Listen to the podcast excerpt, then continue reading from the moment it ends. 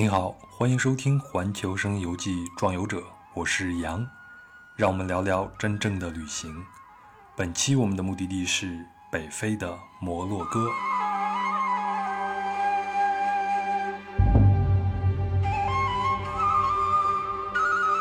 很遗憾，对摩洛哥虽然我心向往之，但至今是身不能至。不过，即便没去过，也能从朋友圈或者其他的社交媒体看到很多关于摩洛哥的照片，对吧？也知道马拉喀什的大广场、菲斯的老城、舍夫沙万的蓝色小镇、卡萨布兰卡的哈桑二世清真寺。那这差不多就是我从社交媒体上拼凑出来的摩洛哥形象。但这个形象肯定是被社交媒体给加工过的、网红化过的。那它就像一盆盆栽。虽然很美，但是缺少了自然和野性，也缺少了枝蔓旁生而带来的更深层次的影响。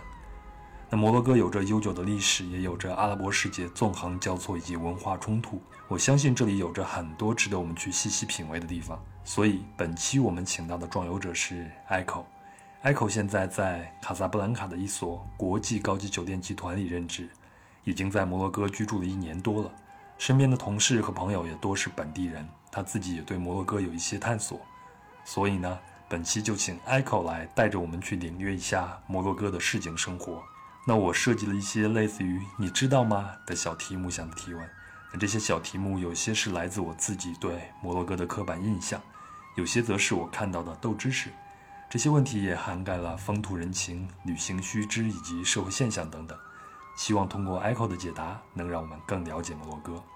另外呢，因为处于疫情期间嘛，我和 Echo 是通过远程录音来完成本期节目的，所以音质会有一些问题，啊，还请你多多原谅。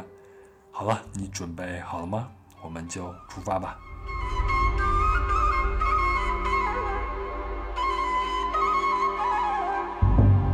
Hello，大家好，我是 Echo，然后我现在坐标于卡萨布兰卡，在北非的摩洛哥，然后现在也是在一个酒店工作。好，那我的第一个问题是，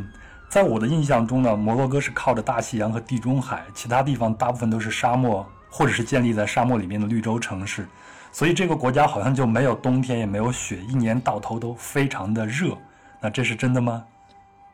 哦，其实这是一个错误的了解，这就是像有点像，有时候我我们收到一个邮件，他们说想在卡萨骑骆驼，我们只能回一句不好意思，你要去到。你要去到沙漠去骑骆驼，因为卡萨好歹也是一个城市，它不是一个荒芜的沙漠。很多人这对摩洛哥的理解，就是因为在电影里面看到的都是摩洛哥的沙漠，还有那种沙漠边缘地带的一些小城镇，所以对于他们来说，整个摩洛哥都是这样的。只要他们来了卡萨，去了很多不同城市的玩，他们觉得我的天呐，跟我想象的差太远了吧。所以是这样，摩洛哥的北部呢是靠着这个地中海的，就是像丹吉尔这些地方，冬天呢是还挺凉，有还是跟西班牙的季节是一样的，就是西班牙的冬天，因为隔海相望，就是搭个船四十五分钟就能到达西班牙了，所以就是跟西班牙的南部的气候是一模一样的。然后在卡萨呢，可以说是冬暖夏凉了，就是夏天我没有觉着很热，可能就二十多度最。就算你在三十度的时候，你也不觉得热，是因为它很靠海，一直有海风吹过来。反而是在马拉喀什呢，它冬天的时候可能就只有五六度，甚至十度左右，还有时候还不到，可能就只有五六度。然后夏天呢会特别热，因为它很干燥，它是一个很干燥的地方。然后呢，在像伊芙兰，它其实冬天是下雪的，它就是摩洛哥人的一个呃滑雪圣地，它就是很多人会去度假。好，那看来摩洛哥的旅行资源还是非常的丰富的。那我第二个问题啊，就在我看到的攻略里边呢，啊，包括我从摩洛哥回来的朋友给我的一些反馈，都写摩洛哥的治安很差，倒不是其他的那些比较致命的危险，他们都告诉我说那边到处都是小偷和骗子。呃，是这样啊，呃，摩洛哥治安差这个呢。就其实每个地方都会有它好的一面，不好一面。就是我会知道哪些地方是我不该进去的，有哪些地方呢是很安全的。然后小偷呢，其实还比较少。老实说，毕竟你在街上逛街，我很少听到有人说不见了、丢了东西的。基本上就是说他把包包就在海那个呃公立的海滩那里一放，然后去游泳了，然后回来的时候发现包包不见了。然后骗子多呢，他也不是说骗你大钱什么的，其实唯一最多骗子就是在老城里面，因为老城里面它里面的地图，你的 Google Map 不好使，你经常如果没有人带着，你很容易就走错路，或者你就走丢了。然后这时候呢，一般就会有这小孩子，就可能大概五六，就小学生吧，十多岁十多岁的小孩子就会跑过来问你，哦，给你带路。然后当你带到目的地的时候呢，就找你要钱。一般呢，我是会给的，就是给个十块二十块是可以的。但是因为毕竟我真的是走丢了，然后他们带了带我逛了一圈，带我走到目的地，还是挺顺利的。那表示以表感谢，我还是请他们喝个东西或者给他们点小费，我觉得这是正常的。但是呢，现在的小孩子他们太聪明了，他知道你是游客，你给要给你要个十欧二十欧什么的，但一般我就不会给了，我就会直接跟他用阿拉伯语跟他说，你这是一个耻辱。因为我之前还遇对，然后因为之前是这样的，我一个朋友他也很，就是他法语讲的特别好。然后我们在逛那个马拉喀什的老城，然后呢有一个人上来就说要钱，我朋友就说我也没有钱，我也很穷，我还在摩洛哥给你们打工呢。然后这个要钱的人就说，Madam，我需要钱去买个法语字典，我要去学习法语。然后我朋友就怒了，他说：“你法语讲的比我还好，你好意思说你要去买个法语词典吗？”然后我们就走了。那你给我的这个描述让我想起来我在印度旅行的时候，就是一模一样的。很多的小孩子或者成年人就会在车站外头，在景区的外头，然后用各种的方式向你去要钱。对的，但是有一次我还觉得蛮蛮新奇的，就是在红绿灯路口，不是很多人要钱的嘛。然后呢，我们顺手就给窗外一个要钱的一个小呃一个年轻人，一个小伙子，给了他十块钱的硬币。然后呢，路口对面的一个老奶奶看到了，她就夸夸夸的那种迈着小碎步想要冲过来，也要想要钱。但是没办法，已经绿灯了，我们必须开走了。然后那个老奶奶就很伤心。然后我看到那个刚刚拿了钱的那个小哥哥呢，就看了一下手上的钱，然后再看看老奶奶。然后又看再看一下手上的钱，最后面他就把手上的钱给了这个老奶奶了。所以我觉得他们还挺逗的。有时候就是你一个要钱的人，但是最后面觉得另外一个要钱的人更加可怜，之后他就把身上这个钱就还是给了这个老奶奶。嗯，这听起来像是道义有道的一种表现了。哦，对，但是也是，但我有时候在想，你个青少年你不不去好好工作，你在大马路上要钱，真的是。好，那我下一个问题啊，就是摩洛哥它是个穆斯林国家嘛？那我以前也去过一些穆斯林国家，比如像伊朗，那是不是男性的旅行者到那边呢？你就天再热，他也不能穿短裤，特别是女孩子，我们知道女孩子出去旅行都要习惯于要扮美美，要拍美照，那是不是去摩洛哥旅行，女孩子也得穿长袍戴头巾呢？不能穿裙子呢？这是真的吗？呃，这个问题呢，在我来摩洛哥之前呢，我有考虑过，但是我看到很多人在沙漠拍照，也是穿的挺挺漂亮的啊。然后后来我来卡萨之前，我还问了我们的 HR，我在面试的时候我就问他说：“哦，那在这边的海边你能够穿什么呢？”然后那个 HR 呢就说了一句：“你只要不是裸露，你只要不是裸体，你穿什么都没有人管。”他当时是这么回我的，然后他还在那里笑。但是，呃，就算是当地人呢，可能这位是很传统的老一辈人，他才会真的是去戴头巾。年轻人戴头巾的已经是很少了，就是很少见了。而且盖着那个脸的真的是很少很少，只有一些老爷呃老奶奶，她才会去真的去。戴那个头巾，然后把你的脸给裹上，只露了两只眼睛。然后呢，对男女的衣着也是没有没有要求的。你就算我们去夜店，你还可以看到很多男生女生还是穿着很性感的衣服在那里蹦迪什么的。呃，摩洛哥相对来说还是一个比较开放的国家，毕竟它是一个比较开明的国王。因为当时国王刚结婚的时候，整整个伊斯兰界都要轰动了，就是因为国王发呃，他们官方王室发了一张照片是。呃，国王的前妻穿着泳衣的照片，按照当时来说呢，是说呃，国王的妻子这个王后呢是一定要呃不能只能给人家敬仰的，是不能看到她裸露的身体的。但是当时他们就发了一个照片，就是他的妻子国王的前妻穿着泳衣，穿着比基尼，所以这个是一个为的就是跟大家说，在我们国家，你有这个自由的权利，你想穿什么就穿什么。除了在清真寺里面，你要规，你还是要根据这个宗教的规定去穿着。但其你离开清真寺，你只要不在做礼拜的时候，你想穿啥就穿啥。那提到宗教呢？摩洛哥它有啊哪几种主要的宗教？首先我们知道它是一个穆斯林国家嘛，那那是不是就意味着在这个国家，其他的宗教信仰其他宗教人就没有，或者说有很少，但是他又不能正常的去生活呢？其实摩洛哥除了穆斯林以外，有很多的犹太人，还有基督教、印度教，主要还是以穆斯林跟犹太人为主。然后，其实摩洛哥是一个挺特别的地方，因为全世界就是大家都会知道，就是穆斯林跟犹太之间的各种争端争执，但是只有在摩洛哥，大家都和平相处，甚至是通婚。在我身边很多朋友就是犹太人，一个很传统的犹太家庭，再加一个很传统的一个穆斯林家庭，他们一起结婚，一起生小孩，这是一个很很痛很很普遍的事情。其实，在摩洛哥。哇，这个现象实在是真的非常少见。我们都知道，阿拉伯国家跟以色列，它其实就是不共戴天嘛。那除了埃及可能会好一点，那看来摩洛哥和呃，就是犹太人的世界还是比较能和平相处的。对，包括现在在很多地方还是有专门接待犹太人的那种餐厅，因为他们吃的食物不一样嘛。我也见到很多犹太的一些客游客，他们说在这边寻祖归根的，就是说哦，我爷爷奶奶或者就是就我小时候就在摩洛哥出世，然后后面我才移民到别的国家，他们再回来自己认祖归宗，觉得自己的根就是在摩洛哥的，而且这里呢还卡萨呢还有专门的犹太的这个。呃，很多餐厅，然后有他们的纪念馆、博物馆，当然了，还有一些就是犹太人才只有犹太人才能进入的一些娱乐场所，就是那些小酒小酒馆啊什么的。就是因为当时十五世纪的时候，西班牙人就开始驱逐犹太人，所以呢，就很多人就一直逃离、逃离、逃离，到了摩洛哥的舍夫沙万避难。所以你才在摩洛摩洛哥这个舍夫沙万，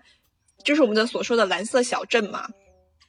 就是很多人去拍照，但其实呢，它最出名的地方是在于它在这个小镇上面，就这么一点点的地方，你的邻居有可能是犹太人，也有可能是这个穆斯林人。然后呢，他们就根据这个犹太的教义啊，他们就用这个蓝白相间的这种染料去把这个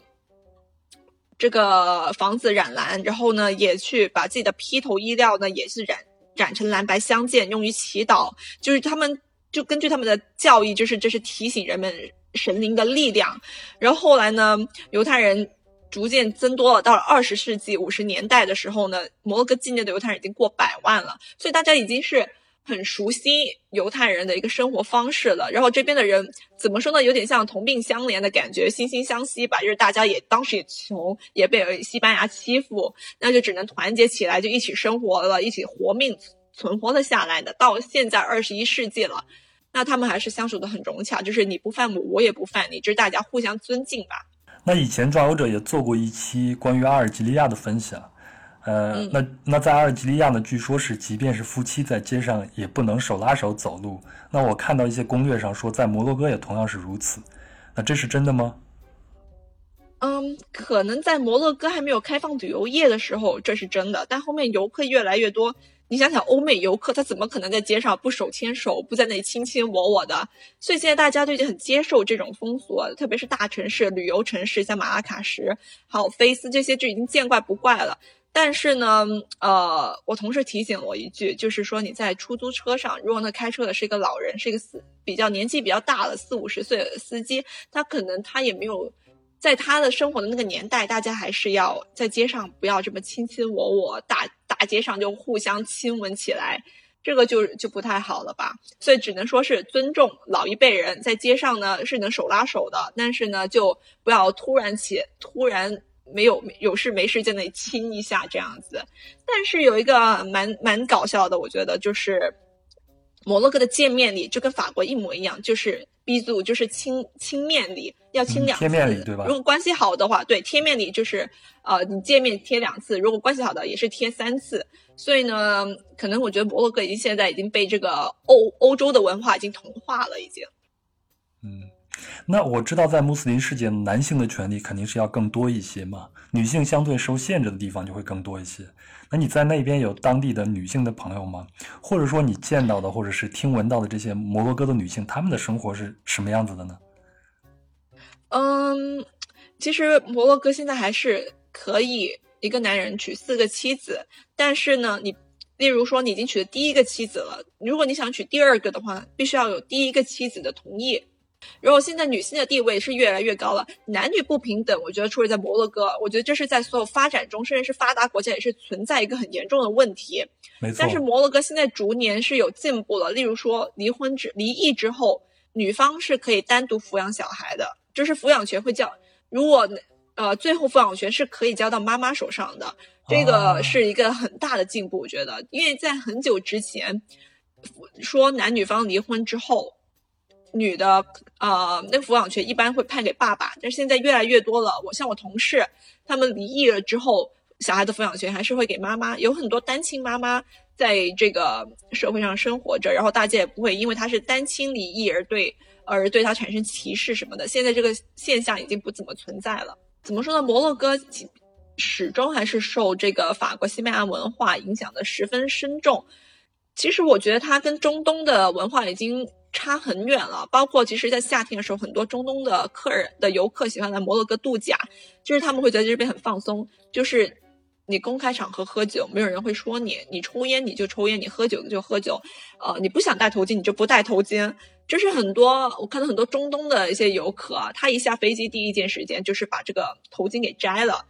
好，那我下一个问题啊，那在问这个问题前呢，我要先大概介绍一下博波尔人。那博波尔人在拉丁语中就是野蛮人的意思嘛？那博波尔人差不多就等于摩洛哥的原住民。那现在在摩洛哥人口占第一多的就是阿拉伯人，他大概是占百分之七十五，第二多的就是博波尔人，占百分之二十。那么我听说现在还有部分的，特别是部落里边的啊博波尔人的妇女，他们的脸上仍然有那种神秘的几何图案的纹身，据说这是他们的身份标签，这是真的吗？你有没有见过呢？啊，是这样的，你所说那种有纹身的，基本都是寡妇了。她相当于就是把你的脸弄破、弄刺青了，然后就跟大家说：“哦，不能再嫁你，不能再娶我了，因为我是结过婚的人了，只是我丈夫已经离世了，我就是一个寡妇的这个意思。”但是已经很少见了，因为这就是老一辈的一个的一个做法了。像现在的婆婆人就已经，其实它是民族大融合了，真的只有在可能在沙漠。呃，地区的还有这种很边境的地方，才会看到这种真的很传统的波波尔人了。因为现在的年轻人都已经出来大城市了，像我身边也有好几个是，就是已经在卡萨很多年，就是从爷爷奶奶那一代开始已经在大城市生活了，到现在的波波尔人。然后我跟他们说这脸上刺青的事情，他们说我们听说过，但我们从来没有见过。听了全套，你说了这么多，我觉得摩洛哥真的是一个非常世俗化的一个国家。看来我接下来这个问题应该也是我的一个误解。那听说在摩洛哥是不能喝酒的，是吗？嗯，摩洛哥卖酒的地方是需要有酒牌的，基本上就是餐厅，还有部分超市，还有那种部分的酒庄是会卖酒的。而且摩洛哥有一个很出名的一个红酒，那个葡萄庄园就是产葡萄酒的，在梅克内斯那一边。他就是他本身自己就有这个产业，所以就不不存在说呃不能喝酒。教义来上说呢，是你不能喝酒，但是在摩洛哥的说法就是，政府是不允呃法律条规说你不允许喝酒，但是政府的意思就是你不要来跟我讲谁谁谁跟我喝我喝了酒，我不想听，我也不想管，就是这么一个意思，一只眼睁一只眼闭呗。我们后面会聊到关于某些城市，比如像丹吉尔。里边就说很多文学家会在那边生活，因为他们非常喜欢那边放荡的生活作风，比如像某种叶子。那据说摩洛哥是世界上最大的非法的某种叶子的生产国，那这是真的吗？真的呀，在舍夫沙湾附近，如果你去旅游，去经过舍夫沙湾，他们那个司机都会跟那里绕一圈，但是你不能进到里面啊，就是他会在你远处山头给你望一圈，一片过去都是这个产叶子的绿色绿油油的这个景观，然后呢，产地就是舍舍夫沙湾这一块，基本上你在欧洲能够买到的都是，我不敢说百分之百，但是绝大绝大部分都是从摩洛哥运过去了。至于他们怎么运的、怎么接收的这种事情，我也不知道，我也不想知道。反正它那个产区就是在就在那个山上，大片绿油油的。嗯，我们说这个只是啊，关于摩洛哥的一个特殊的一个文化和他们的一个社会风俗，但我们并不是鼓励你去那边去尝试这些。你你在那边有没有参加过他们的 party 呢？或者说是夜店什么呀？那那他们是什么样子的呢？能给我们描述一下吗？其实我觉得 party 他们 party 起来还挺疯的，不只是年轻人吧，我觉得是中年人他们 party 的也很疯啊。就是他们可能晚餐十点钟开始就可以吃喝上了，然后晚上去吃完晚饭可能就凌晨了，就一起就顺便就去蹦个迪什么的，然后蹦完迪人家 club 都已经关门了，就是这个餐吧都已经关门了之后，他们还要去 after party 回家 party 到第二天下午的四五点吧，太阳都快下山了之后他们才结束，所以我觉得他们的 party 都是挺疯狂的，就是他们的。他们可能就是，呃，每到周末经常会这么出去疯一把什么的。但是女生的话，其实会比较少，主要是男性在，因为女生可能对于他们来说，家教他们很严格，就是呃，对家里对女儿的管教很严厉，就是说晚上十点钟或者九点钟有门禁，你必须回来，就是。无论你多大也好，爸妈都会很担心你，他们很宠他们的女儿。但反而对于男孩子，对于家里的儿子来说，他们觉得啊，你该干嘛就干嘛去吧，你该去玩就玩，你你该怎么样，反正也没有什么太大的生命危险吧。就是他们会觉得，主要是安全性这一方面来说，而且他们会觉得，嗯，抽烟喝酒对身体十分不好，所以女生呢，基本上都会避免抽烟喝酒。呃，喝酒的。女女性来说，相对还是比男性少很多。但是抽烟的话呢，男女抽烟都还蛮蛮多的。其实，嗯，这听起来就像欧洲的年轻人一样嘛，特别是女孩子，就是一模一样的。你想想，在法国的大学生里面，每个人都在抽烟，还在卷烟呢，在那里一下课就去抽两根，一下课就去抽两根，这是一样的。啊，那接下来我们就聊一聊摩洛哥的食物。我个人是街头食物的爱好者嘛。那就从我身边的朋友，他们去摩洛哥旅行回来给我反馈的信息啊，基本上就是说，在摩洛哥吃来吃去就是塔吉锅，其他的食物好像品种也比较少，也不太合口味，就建议我我去那边就多准备一些方便面。我当然不会这样去做了，但是我想向你求证一下，摩洛哥真的就只有这些东西可吃吗？我们还是先从塔吉锅说一说吧。当然可以，是这样啊，呃，这口味不一样是很。很正常的，因为有很多人去吃，你让他去吃地中海菜，就是吃法餐，他们也不习惯。这是砂锅，这是它的这个塔吉锅是什么呢？它就有点像砂锅的概念，就是我们国内不是砂锅可以煮粥，然后砂锅还可以去焖肠粉什么的。塔吉锅它就是一个锅，你它就是一个做法，就是把东西放在里面锅里面焖熟、煮熟，但其实是很好吃的，因为它的材料，它的摩洛哥的肉类还有蔬菜水果都十分之。都是很自然的，就是我们所说的 organic 这样，因为它不会用过多的农药，也不会用过多的化肥，特别是农药。基本上你在街市上、菜场上买的那种蔬菜，他们都是不打农药的，所以你去买的时候，外面那一层已经被那个虫子咬得破破烂烂的了，所以你买回家还要不停的摘它外面已经咬得破烂的那一块了。所以它是一个从农场到餐桌这样一个概念呗。对，因为它主要是它在农场上面，它不打，它不会用过多的农药。所以反而更健康，而且像 tajin，它是有很多种做法，你可以是鱼，可以是肉，然后里面会放不同的香料，就是有点像你在印度吃的那种，嗯，curry，它会放不同的香料去做这道菜，就是你，而且关键是你知道他们为什么觉得不好吃吗？其实你让他吃一顿两顿还行，你让他天天吃。可能很多游客就受不了了，是因为他们有那种味蕾的刺激感。你在国内，我们在吃中餐的时候，你会去吃酸的、辣的，就是会对你的味蕾有刺激感的时候，你会觉得吃了一口觉得很爽，要吃第二口。但是像它这摩哥菜里面呢，就比较，它相对比较温和，所以呢，接受程度呢，口味对吗？对，它是比较温和一点的，它不会太咸，也不会太甜，所以它这是塔镇的一种特色。而且呢，而且他们很喜欢配这种叫做 couscous，它有点像长得像小米。我一开始也以为是小米，但后面才发现，哎，原来它是用麦把它磨成那个粉，然后它是金黄色的，叫做 couscous。它就是每周五的，呃，中午吃饭的时候呢，家里人呢就会叫做 couscous，就是用手吃的，用手抓成一团，跟那个肉汁粘在一起，抓成一团。然后就塞到嘴里面这种说法，其实听起来，我觉得一开始听起来，我觉得怎么这样用手啊去捏那个饭团，你知道吧？然后把你嘴里塞，后面吃了一顿，发现真香，真好吃。哎，我是一个中东菜的爱好者，你这样一说，我就越来越流口水了。因为其实很多人在摩洛哥旅游，他就会用说，我最。其实我挺烦他们跟我说，你看中餐怎么怎么样，对比这个摩洛哥菜，摩洛哥在这儿越弱爆了。但其实摩洛哥菜它是处于地中海菜系的一种嘛，因为你地中海菜系你会有希腊、意大利、西班牙，然后就是北非嘛，就是阿尔及利亚、呃利比亚、摩洛哥。你中东就是黎巴嫩、叙利亚跟土耳其这几个国家加起起来才是一个中地中海菜系，你无法用中国这么多不同省份。你中国不同城市都有不同的菜系了，例如广东你就有粤菜之分，你还有分潮汕菜，然后顺德这一块、香港这一块，你都有不同的菜系，所以你要平心而论，其实地中海菜系的接受程度其实比中餐的接受程度还要高，就是对于欧美客人来说，他们这种菜系，就是对于他们来说，他每天吃这个菜系，其实是他们是很觉得很自然，觉得很能够接受的事情。嗯，我一直觉得食物其实它并不只是果腹的一种东西啊。从食物中间，我们能呃看到这个民族或者说这个国家的一些历史啊，包括他们为过去是怎么生活的，现在他们发展到什么程度了，在食物中都是嗯有所体现的。所以呢，在摩洛哥还有没有其他的你觉得特别有特色的一些食物，跟我们介绍一下呢？呃，其实我有一个我很喜欢，就是 Bastila，它就是一个有点像。它这是外面一层皮，酥酥脆脆的，然后里面呢，它是放很多馅料，它是咸甜的一个，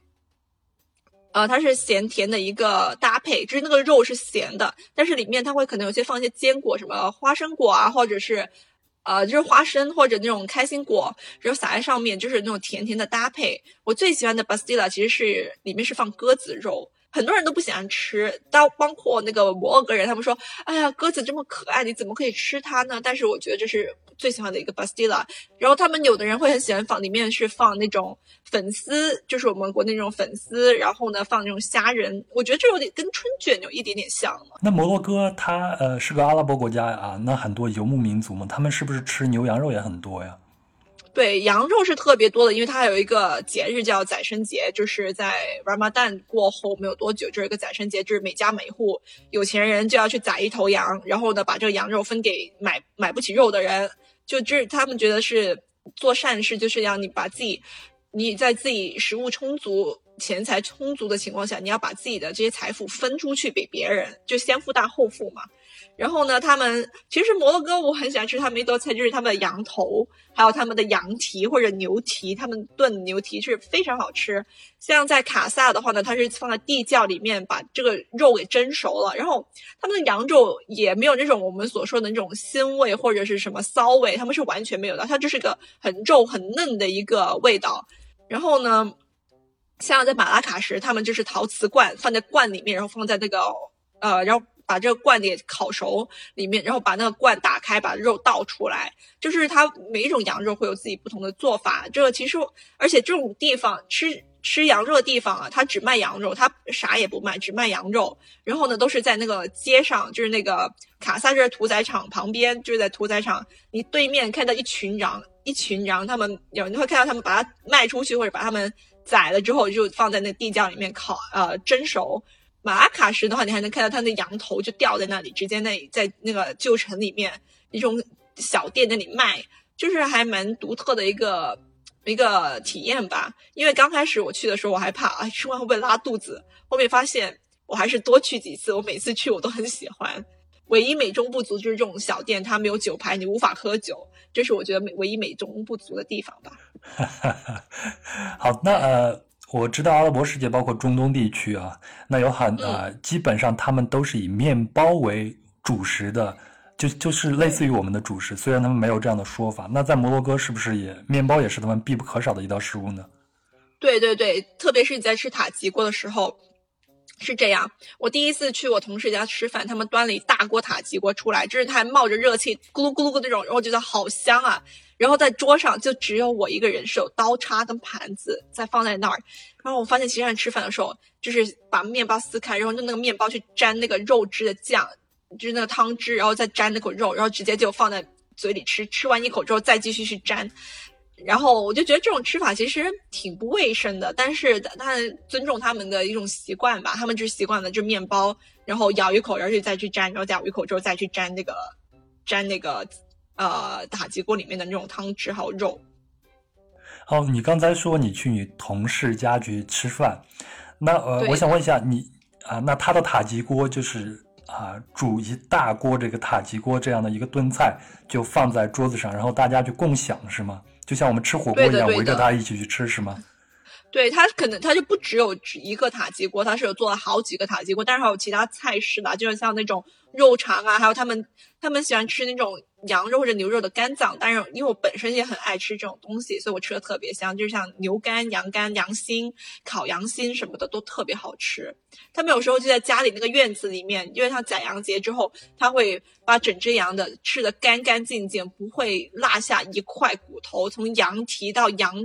从羊的这个脑袋开始，羊头。第一天是吃羊头，第二天呢是吃它的肝脏，第三天才吃它的肉，把然后一一道一道这样吃下来。那如果我是一个第一次去啊摩洛哥的一个游客的话，我进了一家地道的摩洛哥的餐厅，你会建议我点一些什么呢？呃，其实这样啊，摩洛哥其实它吃摩洛哥菜的餐厅少之又少，因为大家觉得大家嗯，我在家里就是吃摩洛哥菜了，所以我在。我出去外面吃饭的时候，我肯定会去吃更多西餐，像法餐、西班牙菜、意大利菜这种餐馆是特别常见，而且做的特别好，很地道。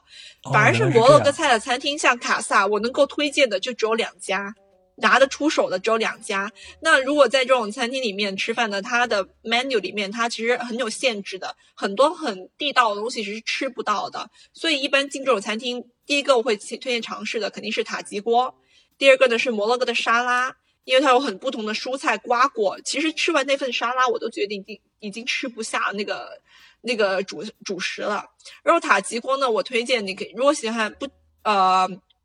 不建议陈皮的人可以试一下的那个鸡腿，然后是里面放了很多香橙的皮，一起去还有橄榄去做的这道塔吉锅，然后羊肉的塔吉锅，或者是呃甚至是蔬菜的塔吉锅都是很好吃的。还有就是 couscous 也会去尝试一下，就是那种小麦磨成粉，然后呢上面浇一层那种汤汁肉汤肉汁，然后还放了很多蔬菜，那个也是十分好吃的。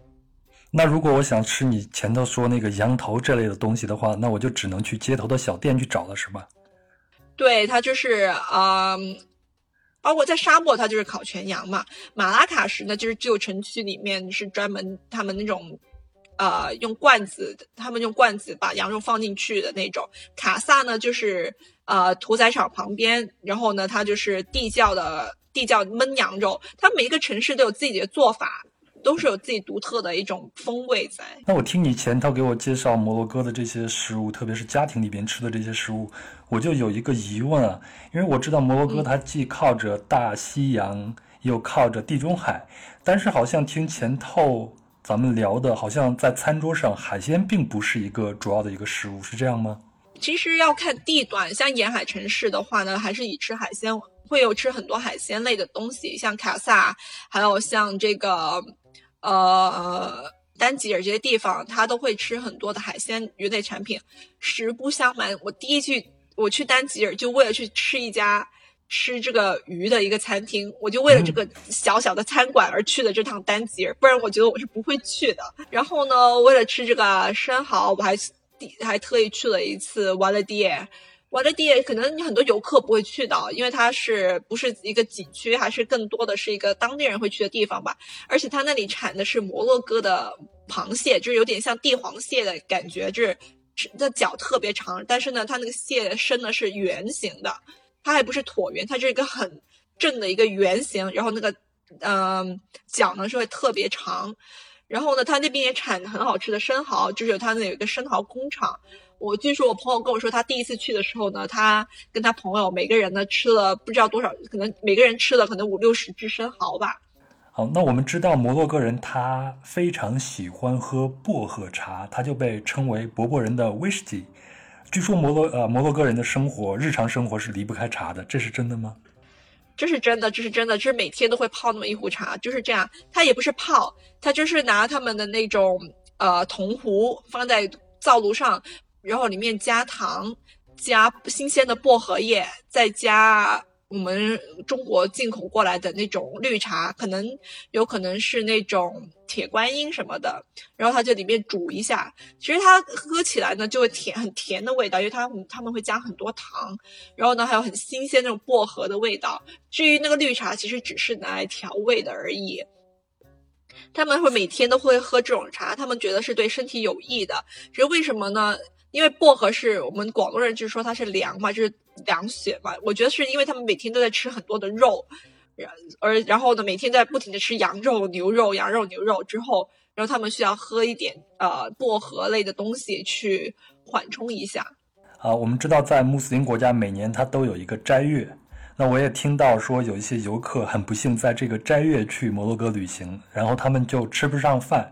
那这是真的吗？是这样，因为斋月它是它是 fasting，就是从太阳升起的到太阳下山这一刻你不吃不喝，但是对于游客来说影响没有很大，因为毕竟还是有很多餐厅会开着的，所以不用太过于担心说这个呃饿着或者没有地方休息或者怎么样，基本上很多对，但是嗯。就旅游城市来说，但是你想说去沙漠，但是没办法，那里的人也不会真的要去这个斋月去遵守，真的不吃不喝，因为在沙漠里面不吃不喝真的会脱水，真的会脱水导导致这个身体不太健康，所以对于游客来说其实是没有什么影响的。嗯，那在摩洛哥有什么样的他们自己比较看重的重大的节日呢？你说的这个斋月对于他们来说就是一个最大的节日，就还有另外一个就是宰生节，就是他们每家每每户，有的人住小区，他能看到他们家阳台在那养着一只羊，然后等着宰，养了一个礼拜，然后一在宰生节那天在家里面把那羊给宰了。我们酒店还特意杀了两只羊，然后我还当天晚上我还去了我朋友家，他们也宰了一只羊，然后他就拿去。各种外面的肉铺把那个羊给帮忙给剁碎，还是怎么样？还是而且那一天我印象特别深刻，我就一大早起来打开窗，我就觉得闻到有一股那种烧焦的味道。一走到街上，大家都在烧那个羊头的那个毛，把它烧掉。这是他们第一天就是要吃羊头嘛，所以第一天是先把这个羊宰了之后，先把羊头放在大街上，拿那个火给他们燃了，然后就把那个毛给去掉了，就是这么一个做法。好，那我们前头聊了美食，也聊了一些他们的节日。那我自己本身就比较关注体育运动这方面。然后我知道在摩洛哥有很多比较著名的足球啊俱乐部。那摩洛哥的第一运动是足球吗？你在那边看到的情况是怎样的呢？足球真的是每个人都在疯狂热爱的运动，因为是这样，无论你你在城区，你晚上小孩子没事干，然后车上没有什么车的时候。啊，是吧？路上没有什么车的时候，他们真的会在大马路上踢足球，你知道吗？就是那种小朋友或者年轻人啊，那不就相当于我们的广场舞大妈在大马路上跳广场舞吗？对，就是这么一个感觉。有时候我觉得挺危险的，但是好像这里的人都已经见怪不怪了。然后呢，就是如果你去那种很偏僻的山区啊，他们真的是穷到连鞋子都买不起的地方，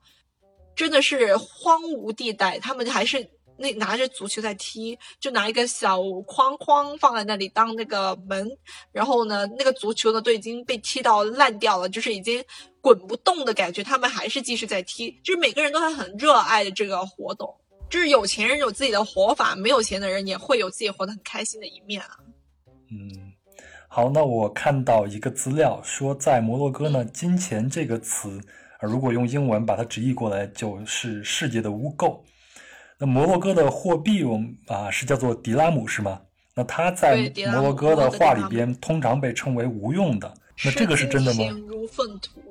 对。嗯，它其实是不是叫无用的？我这个我真的还不知道。但是呢，摩洛哥人还是还是视金钱如生命的，这是这倒是真的。因为摩洛哥这个 现状还是挺特别的，就是它。呃，两极接化，我觉得他们中产阶级都不怎么存在，就是两极分化很严重。要么呢，就是你一个很高端的社会人士，你在欧洲，在基本在欧洲有你自己的房产，有自己的生活；要么，然后你在摩洛哥做着一种很很挣钱的生意吧，这么说；要么呢，就是你只是一个很穷的人，可能你真的是穷到每一天都在计算着这个钱过日日子吧。所以，他中产阶级真的是少之又少。那下一个问题是，摩洛哥是唯一一个不在非洲联盟的非洲国家，那这是真的吗？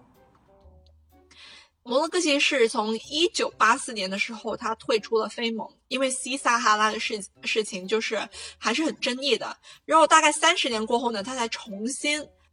回到了这个非盟国家，所以他现在目前为止呢，他是一个非盟的国家的。哦，那摩洛哥现在在整个非洲国家里边，它的经济状况算是一个什么样的一个地位呢？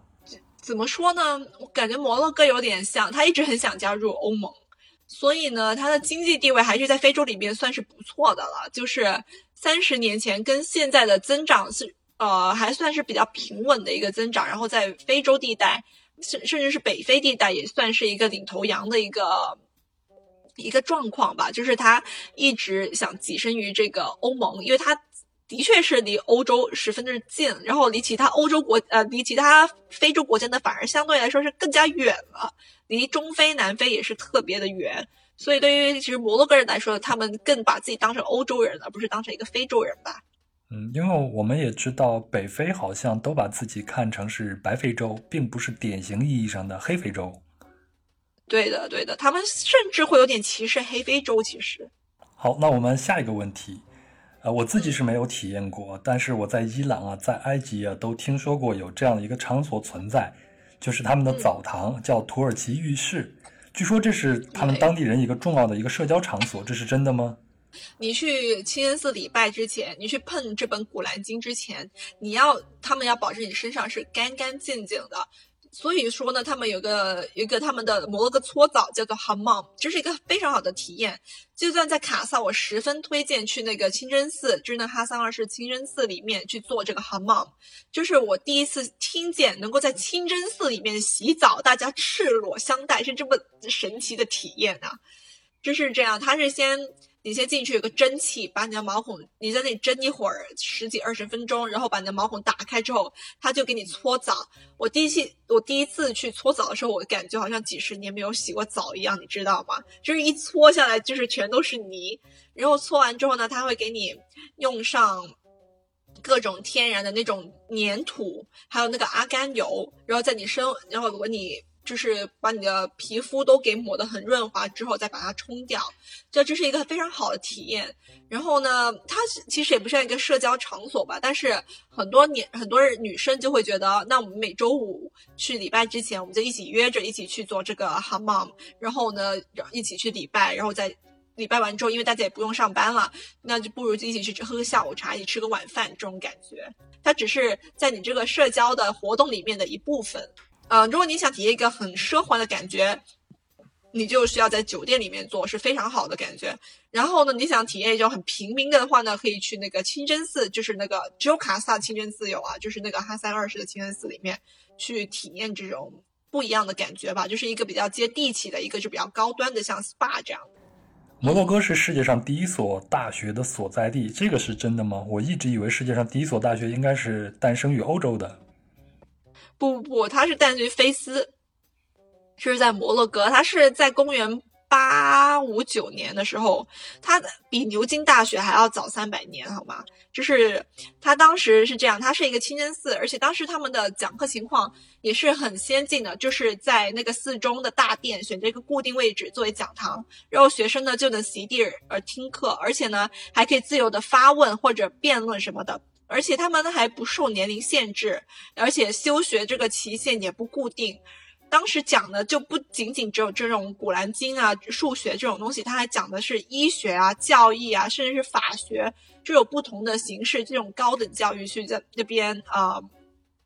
就是这就是我们意义上的大学。然后呢，它也是同时是世界上最古老的图书馆。也是在这个地方，就是他们珍藏了这第一批那种古籍啊、手稿啊，还有古兰经什么的，所以它还是有一个保存的比较完善。你看摩洛哥境内那么多动荡，只有这一块地方是被保存的最好，证明他们真的很去珍重呃这一呃这个历史文化的保留。我们这些年看了一些电影，它的拍摄地都是在摩洛哥，比如像《碟中谍》呀、像《零零七》啊，还有我前两天刚看过的啊《决斗士》啊。我听说在摩洛哥也有一个产量惊人的好莱坞，是这样子的吗？对，其实那个制片厂基本上都是在瓦尔扎扎特。瓦尔扎扎特在哪儿呢？就是你从马拉喀什出发去梅祖卡沙漠上，你会经过一个小镇，你会在这个镇上先住一晚，然后呢，第二天再开车进沙漠。那这个小镇呢，其实不止，呃，它其实是有十九个好莱坞的制片厂的。摩洛哥有拍过很多不一样的电影啊，就是有很多我们甚至都不知道。有例如说那个《盗墓迷城》，然后《星球大战》木乃伊，甚至是那个就是在这个小镇上。呃，就是在马拉卡什通往沙漠的路上拍的，还有呢，就是像《欲望都市》，它也在马拉卡什取的景，所以其实很多电影都会在摩洛哥取。呃，特别是瓦尔扎扎特，它是它它的风景，它的地貌是很很特殊的，因为它的它那里啥也没有，就是。就就是土都是泥，然后就是用泥搭建出来的小几个小房子，但是它是你在去沙漠的必经之路，所以你肯定可以把它说成是这个沙漠周围的这些小呃这些城镇这些小城市吧，这是一个沙漠的风貌。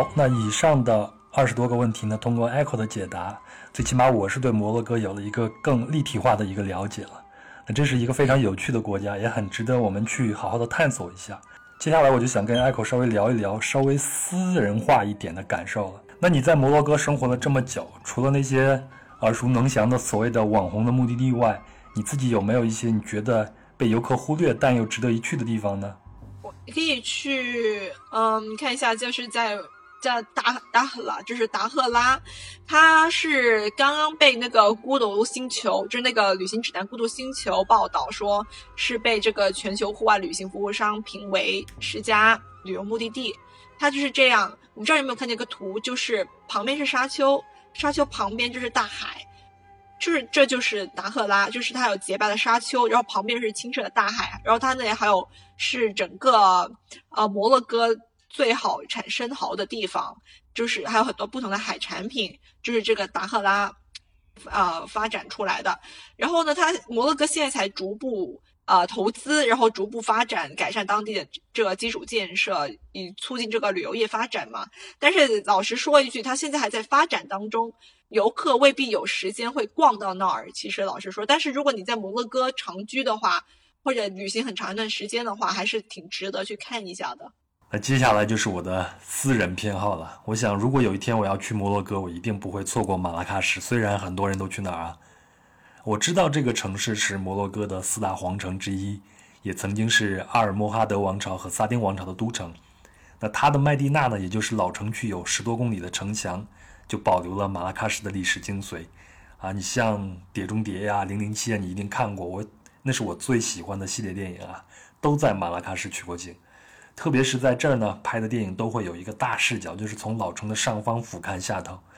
那全都是紧紧挤在一起的土红色的房屋啊，房屋之间都可以跑酷，距离非常近。然后就是那个大市场，有种特别神秘的北非风和阿拉伯风的混搭，这就特别吸引我。嗯，它就是叫 Medina，它就是叫做旧城区的意思，就是一个集市。其实你。第一眼进去你会觉得它就乱糟糟的，然后很脏什么的，因为它那个广场中间就是卖吃的、卖果汁。但是你，我觉得我一般过去的话，第一个先会去那果汁店买一杯果汁，因为呃摩洛哥的果汁水果实在太甜了。然后每个季节都有自己的季节性的水果，像石榴啊，还有那仙人掌呀，还有。橙汁啊，什么都特别好。我一般会去到先买一杯果汁，然后呢，我会去里面的巷子里面呢。我一般会喜欢什么地方？我喜欢去他们的民宿，就是他们的 Riad 里面吃饭，因为他们装修的很很有很漂亮。已经随便进一家都能足够在那里拍一天的照片了，然后他们的饭菜也比较好吃。有一个咖啡博物馆，我觉得还挺值得一去的。如果你是一个咖啡爱好者，它是它之前是一个博物馆，然后呢，现在呢，它在这个博物馆里面呢建了一个咖啡厅，里面有成千上万种咖啡，你可以自己去选选择，然后还有人给你讲解这个咖啡的历史，这个咖啡的制作工艺这样。所以呢，其实。呃，很多人去这个马拉喀什，就是走马观花的，就就去逛了一眼里面那个集市，就去买买东西什么的。所以我还是建议第一次去的小伙伴们呢，还是能雇个导游或者呃地陪之类的，就带你进进去里面讲解一下他们历史。而且它这个广场里面呢，有很多那种买手店，是越要走到很远很远，就是那个大广场那个旧城区的里面，里面很多很新潮品牌的买手店，也是挺值得去看一眼的。嗯，这听起来都是女孩子们非常喜欢的地方啊。对的，男孩子的话，其实他们会比较在意去吃那个羊肉吧。我自己还是对那个德基玛广场很感兴趣，因为我看到描述里边说，那上头聚集了很多的民间艺人，会去表演舞蛇呀、耍猴呀，包括喷火呀等等。对对对，他是固定在那里表演舞蛇，然后遛那个猴子啊什么的。但那个舞蛇我觉得有点恐怖了，因为它真的是真的眼镜蛇在那里，在那个罐子里面钻出来，我觉得有点吓人。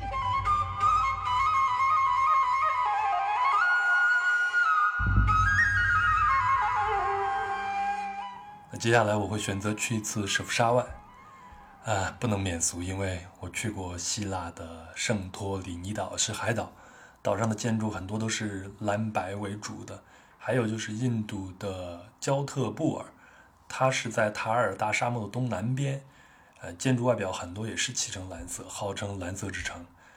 那我就是出于集邮的心态啊，也想去一次舍夫沙万。还有就是看别人拍的照片，那里有好多的猫猫，哎呦，我这个猫奴啊，心都化了。那舍夫沙万就是蓝色之城嘛？还有听说他们漆成蓝色，很多资料就是写是为了驱逐蚊子、避蚊。可是舍夫沙万是在山上啊，它那儿有那么多蚊子吗？不，舍夫沙万它是一个城市，它的旧城区才是这个小镇，就是这个呃。一个小小的 Medina，就是他们的旧集市吧，也是叫。然后那里住了很多户人，房子都是连排的，就是它没有太多的空间。它是这样一个，它为什么变成蓝色呢？是也是因为十五世纪那个犹太人来了之后，就因为犹太教义嘛，你要用蓝白相间的染料染成一种线，然后编织那个披头的衣料，然后用于祈祷。然后后面呢，犹太人呢把这个房门刷蓝，然后呢与当地。的摩洛哥人就是那个阿拉伯人跟博柏尔人融成新的这个摩洛哥人之后呢，再把房间、把那个房屋就刷成半白半蓝。后面呢又有新的欧洲移民来了这里之后呢，才把它全部刷蓝了。所以它还是颜色是不停的从蓝色、白色、蓝色、白色这种不停的变换着。可能几十年过后它要变成白色的呢，你也不知道。它主要其实它的出名不是因为它是因为有那个蓝色的房子而出名，它还是主要是因为你就一个那么小的一个地方，你可能二十分钟能逛完的一个小地方，你能看到那建筑是，可能你隔壁家就是一个犹太人的建筑，但是我这一户就是一个伊斯兰教的建筑，虽然还蛮特别的，跟菲斯一样，就是首府上跟菲斯有点相近的地方，就是他们。因为车无法进去，你知道他们盖房子是用什么盖的吗？他们用毛驴把那个砖一块一块的往往那个里面运，所以你建一个小民宿可能要花费很长的时间，一般可能一两年能建完的地方，他们要可能花费两倍甚至三倍的时间，因为他们车进不去，只能人手工，还有靠那个驴去，呃，去运那个建筑材料，而且收垃圾跟 Face 一样。首富上也是一样的，也是靠那个驴定时定点的走过那条街，然后你把你的垃圾就往那个驴身上，驴身上背着那个背带里面扔，也是蛮特别的，我觉得。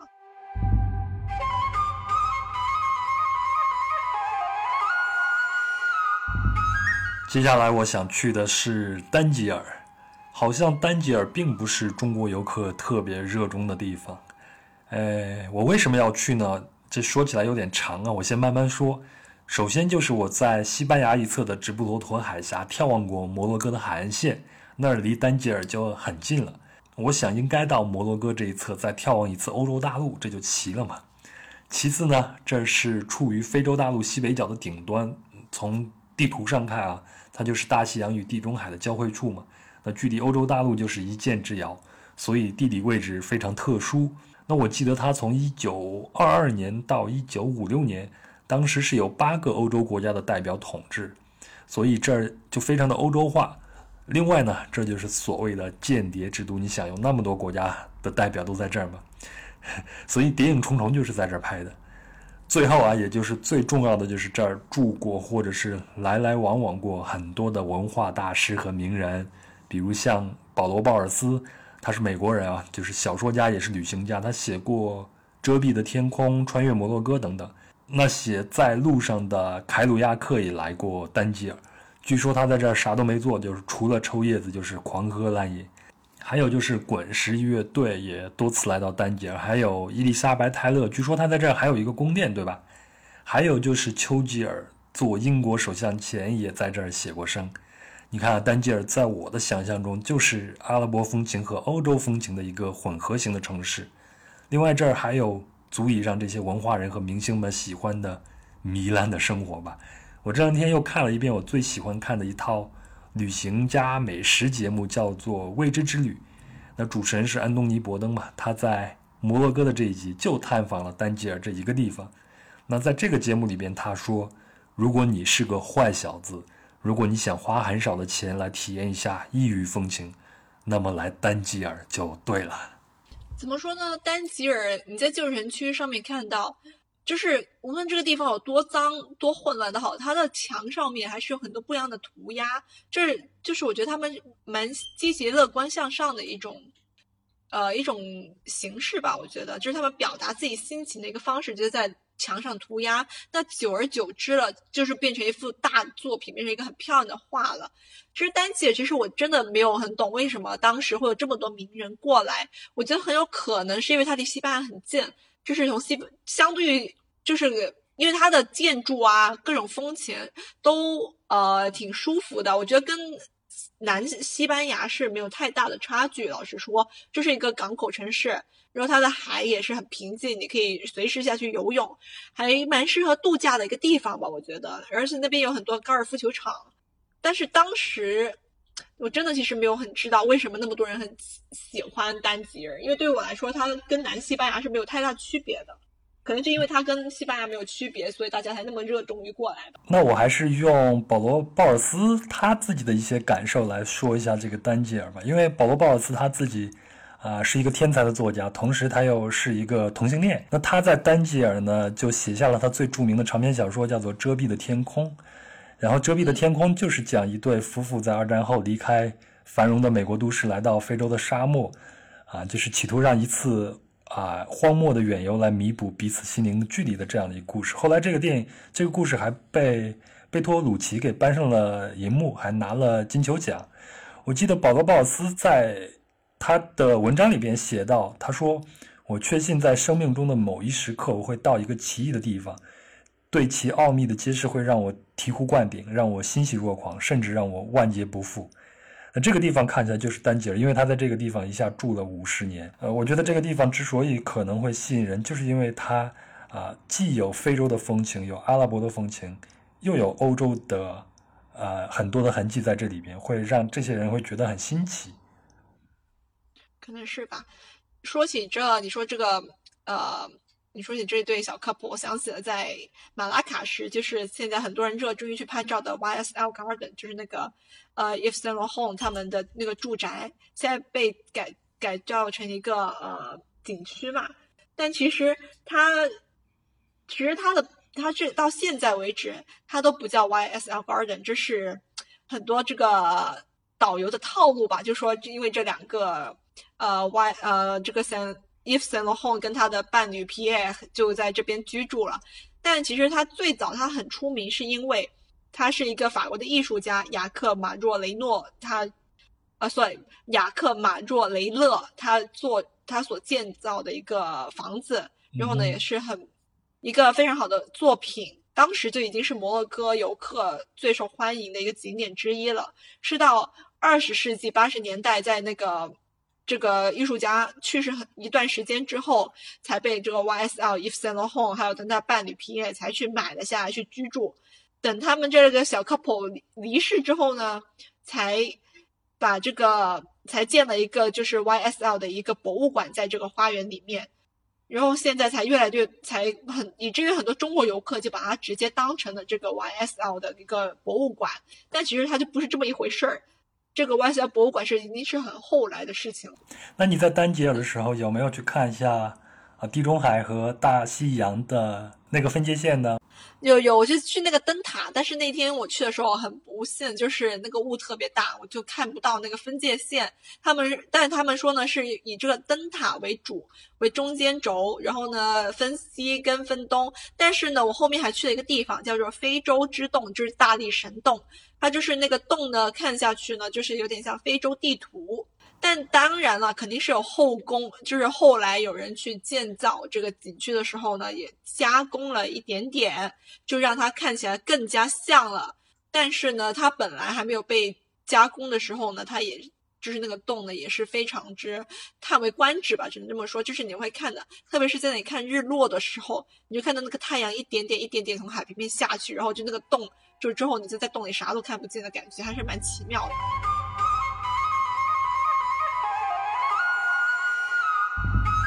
接下来我们聊聊沙漠，因为沙漠是我个人的爱好了。我自己在印度的一个塔尔达沙漠待过几天，那可能是我毕生最好的记忆之一了。因为我记得在晚上沙漠里边，就把我扔在沙漠的地上，然后一张毯子在那里铺，在晚上我看见了我这辈子看过的最美最美的星空。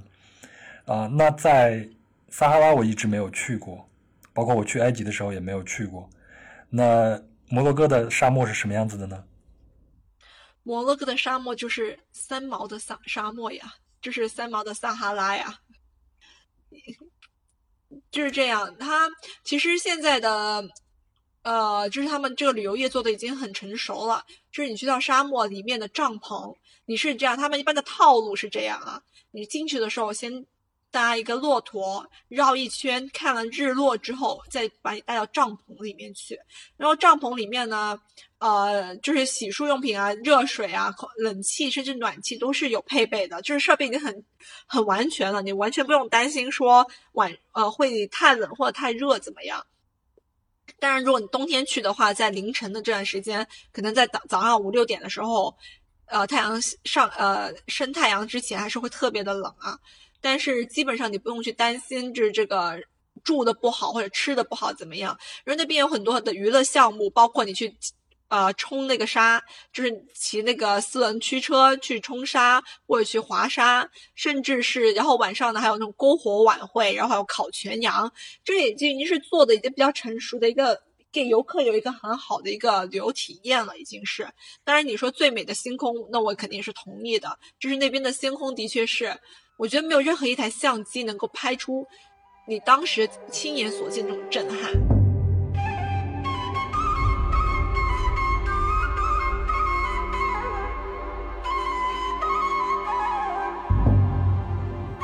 好，咱聊的也差不多了，咱们最后再聊聊新冠疫情吧。摩洛哥现在怎么样了？确诊了多少例了？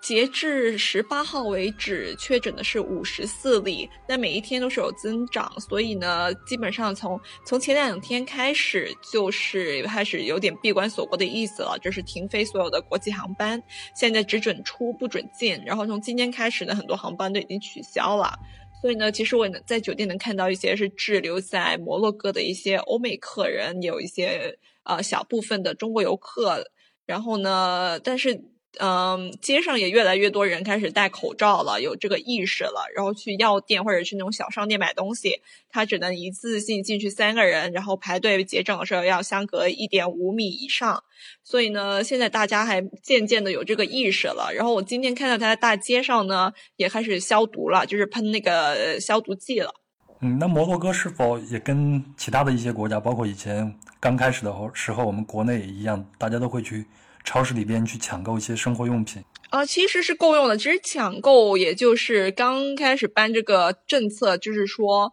呃，摩洛哥要开始停飞，然后大家可能就因为这个消息是突如其来的消息，所以开始大家会那个超市里面疯抢。但是很很呃，所幸的是第二天，呃，这个超市就发出公告说我们的货源充足，我们每天都会呃补货两次，所以不用造成恐慌，所以。我后面再去超市的时候，已经是很正常的一个运营模式了。大家也尽量避免出门，所以就没有出现什么疯抢啊，或者是大家囤货的迹象。嗯，现在好像法国也开始完全呃，把自己给封闭起来了，就是国境也关起来了，也号召民众尽量不要出家门。你觉得摩洛哥之所以有这样的反应，跟他的以前的宗主国法国啊做出这样的反应有关系吗？肯定是有影响的，因为这边的媒体主流媒体还是跟法国那边还是。呃，就在电视上播的，除了他们当地的这个阿拉伯新闻，基本上都是从法国那边的新闻。所以说呢，因为他们这边的官方语言法语也是其中之一嘛。然后呢，从那个法国，但是在法国颁布说要封锁边境之前的早几天，摩洛哥已经开始封锁边境了，就不让，就是已经停。停止所有的国际航班，包括港口这些都停止了。所以其实它是在法国之前就已经开始实施措施了。然后是从前天开始，也就是十六号左右吧，它就是开始关闭餐厅。那这个也是跟我相信也是跟欧洲这边学习的。就是关闭所有的餐厅，然后清真寺也关闭了，就是不不让人进去参观，也不能进去礼拜了。所以还有早在之前就已经取消了所有的一些大型活动，也禁止大型的这些超过呃十个人以上的这种聚会啊什么的。那你所在的酒店现在会受到一些影响吗？啊，肯定是会有的。首先是游客会大量的下。呃，降低嘛，因为本来是大家都挺期待这个复活节，这个呃，就是这个假期什么的。然后现在呢，就可能旅行出行的人、游客就已经基本上不存在了，所以就肯定是很受打击的。而且，嗯，而且这个餐厅也已经关了。现在我们呢，就是接待这些被困在摩洛哥这些游客，然后呢，就提给他们提供这个客房的餐饮，就是 room service。那我有一个问题啊，因为你是一个。东亚面孔嘛，那你走在酒店里边或在街上的时候，你会感觉到有一点不方便吗？或者说你会接收到一些不一样的目光吗？其实摩洛哥还好，因为毕竟这边还是有很多亚洲人在这边生活的，特别是卡萨布兰卡。首先，华为。OPPO，还有三星，甚就是那个呃韩国的三星，甚至是日本的那个 Mitsubishi，他们也是在这边是有一个他们的一个总部，就是非洲总部在这边，所以他们很，然后所以他们是已经很见怪不怪了，而且这边他们还是很依赖从中国进口到摩洛哥的一些小商品，基本上你看到的买个风吹风机，买个小电器什么的，都是写着 Made in China。然后，特别是我在酒店的话，也是因为有很多大量的游客，所以大家都觉得挺接受的。但是，唯一有不方便就是刚开始国内刚爆发这个病毒的时候，摩哥那些小青年就会在街上对着你喊 “corona corona”，你就会他们特别生气，但他们也不觉得这是一种歧视或者侮辱的语言，他们只是觉得好玩，就是觉得很很，就是对你一个说你好的一个方式。所以这个呢，就是还蛮蛮独特的。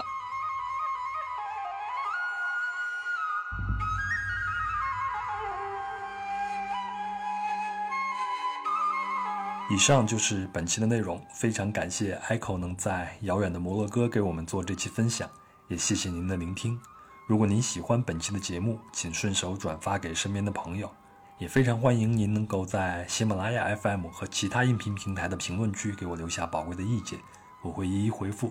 如果您使用的是苹果手机的播客客户端，那么恳请您给壮游者打个五星，并留下您的评论和建议，非常感谢。另外，本期的相关图文将在公众号“壮游者”里边为您呈现，请您搜索并关注“壮游者”。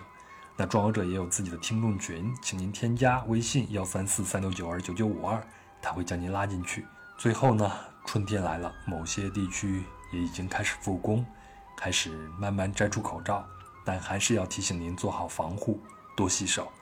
那我期待着在某一天，在某一个地方，也许是摩洛哥，我们。可以一起畅快的旅行和交谈，谢谢你，我们下期见。